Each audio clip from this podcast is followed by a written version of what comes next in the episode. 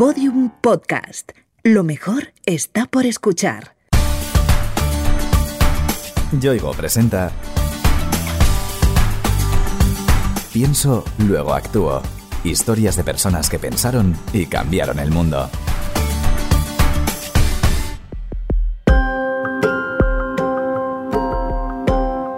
La precariedad, los bajos sueldos y las altas tasas de desempleo, especialmente entre jóvenes y mujeres, son algunos de los grandes males del mercado laboral español. Inés Vázquez y Rosario Ortiz se fijaron en esas carencias estructurales y decidieron contribuir a su solución fundando Adalab. Adalab es un programa en el que mujeres que están desempleadas o tienen trabajos precarios se pueden reinventar como programadoras en 13 semanas. Y una de las cosas que intentamos es hacer que los equipos de las empresas sean más diversos, para que los productos digitales que se fabriquen cuenten en sus equipos con hombres y con mujeres y hacer del sector y del futuro algo más diverso.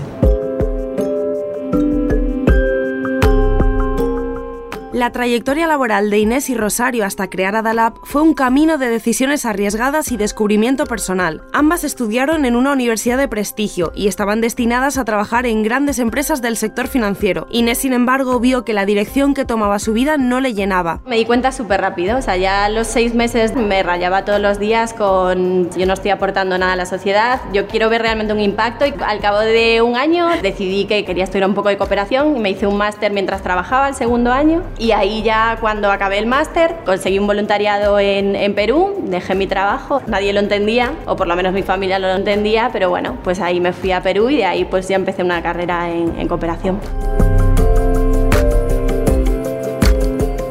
Algo similar le ocurrió a Rosario. Había comenzado una carrera prometedora, pero no terminaba de estar cómoda ni con la meta ni con los sacrificios que hacían falta para llegar a ella. A mí no me convenció de la empresa privada que empecé a ver las personas que estaban jerárquicamente por encima de mí o que habían progresado dentro de la empresa privada, lo que hacían y el tipo de vida que llevaban, ¿no? Entonces llegó un momento en que dije, ¿me proyecto yo así dentro de unos años? Y dije, pues no. Y si yo hago bien mi trabajo y sigo prosperando y creciendo en la empresa, estoy abocada a eso. Pero sé que en eso no voy a ser feliz. Y ahí me paré un momento y dije, un momento, Rosario, ¿no? ¿Qué quieres hacer? Tampoco es fácil esa pregunta, pero al menos me tomé el tiempo de pensar hacia dónde quería ir.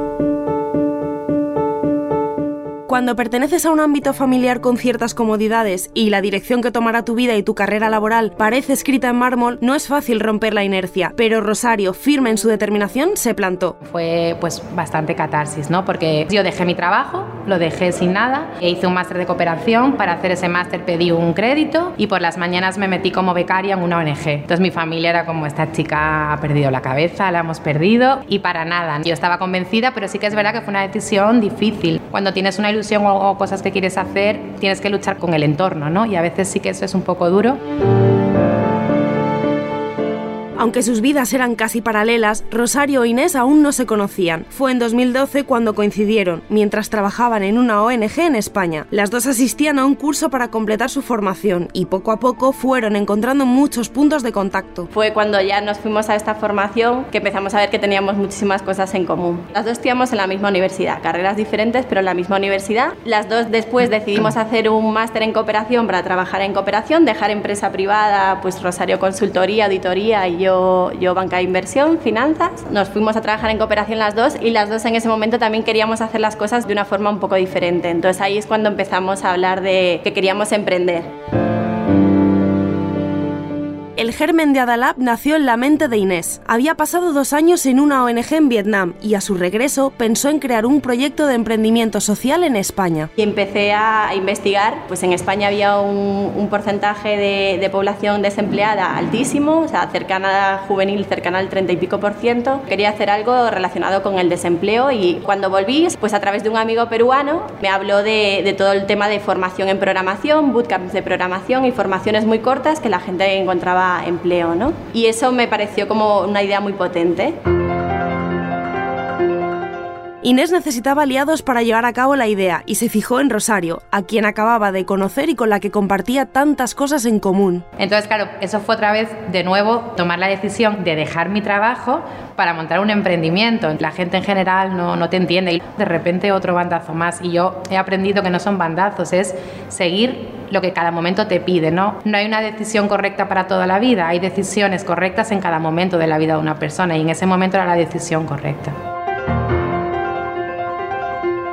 Inés y Rosario conocían el mundo empresarial y el de la cooperación. Estaban convencidas de que podían unir sus experiencias en ambas esferas para crear el nuevo proyecto. Y en esas ONGs internacionales también siempre se dependía muchísimo de la financiación. Entonces al final buena parte del tiempo te la pasabas pensando en cómo se financiaba en vez de en, en lo que estabas haciendo. Y eso con la experiencia de empresa privada y lo que teníamos, quería montar algo que combinase ambos mundos, ¿no? que no dependiese tanto de, terceros, pero que tuviese un fin social. ¿no? Pues ahí fue la idea de emprendimiento social, que al final un emprendimiento social es que tienes una finalidad social, pero utilizas herramientas del mercado para conseguirla. Entonces de ahí surgió también un poco la idea de, de Adalab. Los años pasados en ONGs en países en vías de desarrollo les ayudaron a echar a andar con el proyecto y sobre todo a reunir el valor y el empuje para levantarlo. Yo estuve desde en proyectos de reconstrucción del terremoto del 2007 de Chincha en Perú hasta proyectos de gobernabilidad, proyectos de derechos humanos en Colombia, entonces aprendí a gestionar ¿no? y poner en marcha proyectos sociales de muy diverso tipo, sin saber nada previamente de, esos proyectos y eso es algo que después me sirvió para montar Adalab y no me diese miedo pues montar un emprendimiento en formación en programación que yo no tenía ni idea cuando lo montamos. Adalab tomaba forma. Se iban a dedicar a la formación en el campo de la programación informática mediante cursos cortos e intensivos, pero esa formación se iba a dirigir exclusivamente a mujeres jóvenes en situación precaria. Hay estimaciones que en el 2025 cerca del 50% de los empleos va a tener que ver con la tecnología. Si las mujeres no nos metemos ya en este sector, vamos a tener un serio problema de empleabilidad en el futuro. Al final la tecnología es el futuro, domina el mundo. Si las mujeres no participamos en esa creación, pues hay muchas cosas que nos interesan a las mujeres que se van a quedar fuera de eso. Entonces tenemos que tener un puesto clave y tenemos que estar ahí decidiendo y un poco pues el mundo hacia dónde va y no dejarnos fuera otra vez como se ha hecho siempre, ¿no? También ahora. Lo cierto es que hoy en día el sector de la programación sigue siendo un ámbito muy masculino. Inés y Rosario se propusieron que eso cambiara de una vez por todas. Tanto en España como a nivel internacional, pues se habla de porcentajes desde un 13 a un 20% de mujeres trabajando en tecnología. Y las razones que hay detrás son muchas. Por ejemplo, la falta de, referentes femeninos. Las mujeres normalmente no tienen en su entorno otras mujeres que se dediquen a tecnología o que se dediquen a la informática. Y a nivel inspiracional lo mismo. Todos los programadores, los que desarrollan pues Facebook y demás, son todos hombres.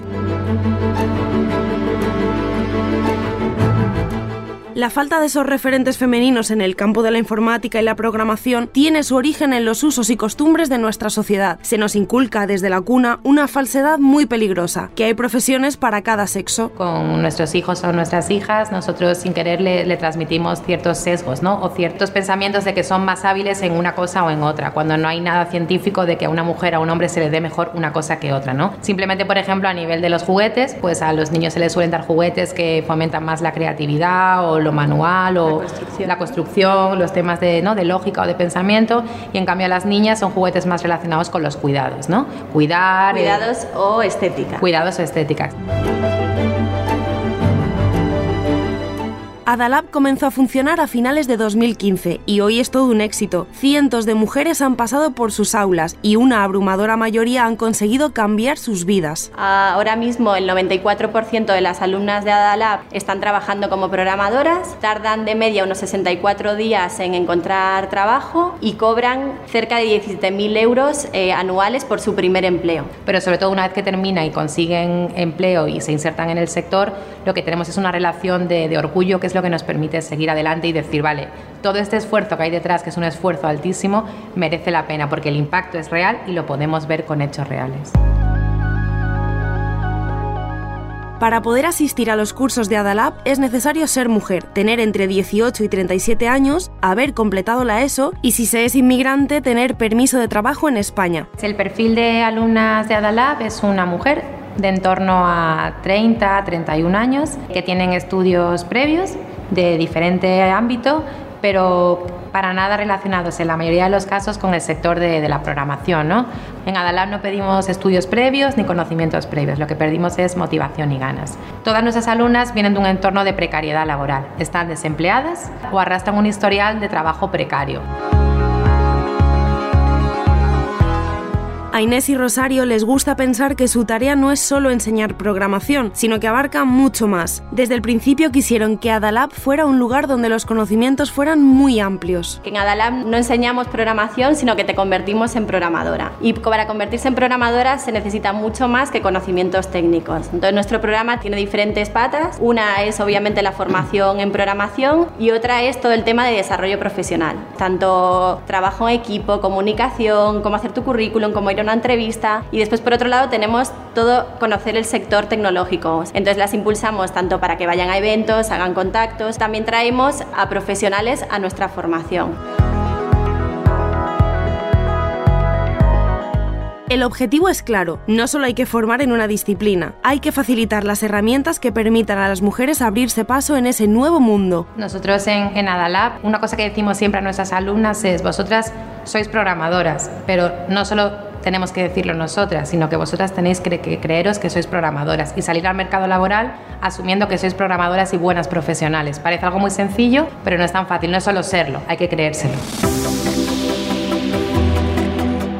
A juzgar por los resultados, lo están consiguiendo. Lo atestiguan muchas de sus antiguas alumnas, como Aida Albarrán, una joven madre que decidió cambiar radicalmente de vida apostando por un nuevo horizonte laboral. En Adalab he encontrado la profesión de mi vida, he encontrado unas compañeras increíbles, he encontrado una comunidad maravillosa que no, no, imaginé que me podría encontrar. Te preparan para enfrentarte al mundo, porque lo hacen de una manera en la que tú ya trabajas en equipo, tienes la metodología que suelen utilizar las empresas para trabajar, también te preparan a nivel personal, cómo enfrentarte a las reuniones o cómo venderte un poco. Tú sientes que puedes con todo. Para que Adalab fuera un éxito, Inés y Rosario sabían que era indispensable que las mujeres en situación precaria pudieran acceder a sus cursos. Por eso se esforzaron en encontrar la fórmula que lo permitiera. Ideamos un modelo de negocio pues que fuese accesible, esa era nuestra mayor obsesión. Lo hemos hecho de forma que las alumnas durante el curso intensivo solamente pagan una cantidad mínima en concepto de cuota de compromiso, ¿no? que es más un compromiso que asumen por entrar en Adalab. Y luego, una vez que termina el curso, tres meses después comienzan a pagar cuotas retroactivas. Aún así, nuestras alumnas solo asumen en torno al 50% de lo que realmente cuesta el curso, ¿vale? Para el otro 50% contamos con apoyos de fundaciones privadas. Adalab no solo pone el acento en la formación, sino que centra gran parte de sus esfuerzos en lograr que las empresas contraten a sus alumnas. Por ello hacen especial hincapié en la colaboración con ellas. Actualmente contamos con más de 70 empresas que están interesadas en contratar talento junior a través de Adalab, ¿no? Creen en lo que hacemos, o sea, apuestan por la diversidad y además valoran el talento junior y la motivación y las ganas. Con todas las empresas colaboradoras firmamos un convenio de colaboración. Por otro lado, nosotros no trabajamos con un modelo de becas ni de prácticas. Nosotros creemos en una inserción laboral y todas nuestras empresas contratan a las alumnas con un contrato laboral, con condiciones dignas y con garantía de continuidad y de crecimiento.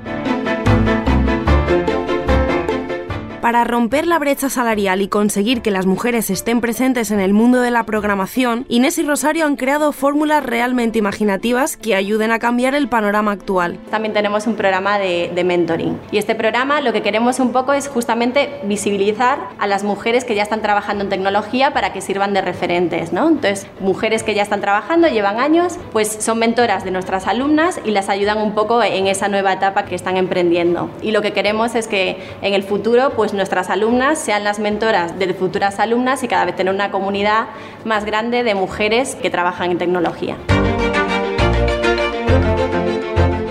Nada en Adalab se ha dejado a la improvisación. Todo está pensado y calculado, desde el perfil de las alumnas, pasando por la financiación de los cursos, los convenios con empresas o algo tan simple como el propio nombre del proyecto. Pues Adalab viene de, de Ada, por Ada Lovelace y Lab por laboratorio. Entonces Ada Lovelace es una mujer del 1800 y pico, es la hija de Lord Byron y ella era científica y poetisa. Se la concibe como la primera programadora, no la primera programadora mujer, sino la primera programadora de la historia, porque 100 años antes de que se inventasen los ordenadores hizo un algoritmo que 100 años después podía ser procesado por un ordenador. Y Lab es de laboral y de laboratorio, era como un pequeño laboratorio de Ada.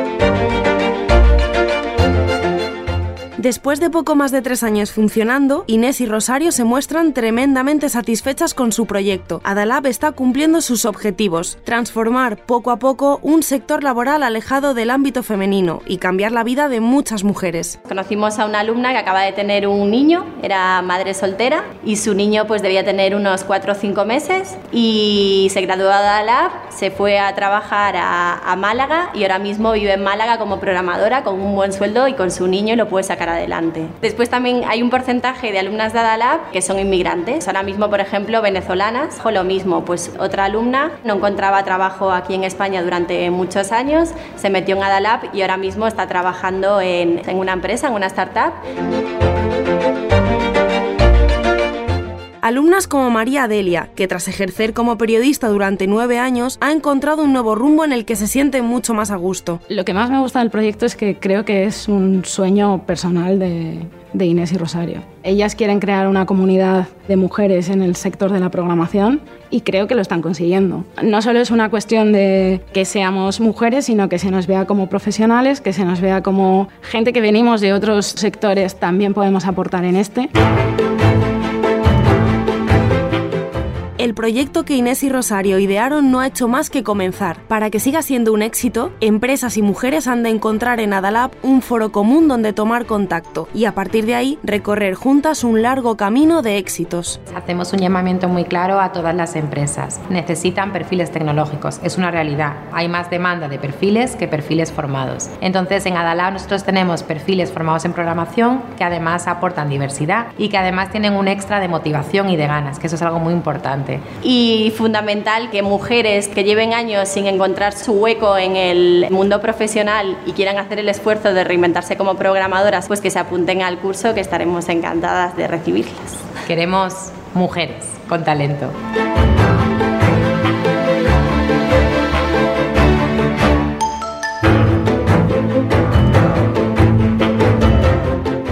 Yoigo te ha ofrecido Pienso, luego actúo. Historias de personas que pensaron y cambiaron el mundo. Una serie documental con idea original de Innuba y producida por Podium Podcast. Narrada por Noemí López Trujillo. Con guion y diseño sonoro de Alfonso Latorre. Todos los episodios en la sección de Sociedad de El País y en podiumpodcast.com. También disponibles en nuestra aplicación para iOS y Android y en nuestros canales de iVoox, iTunes y Google Podcast. Thank you.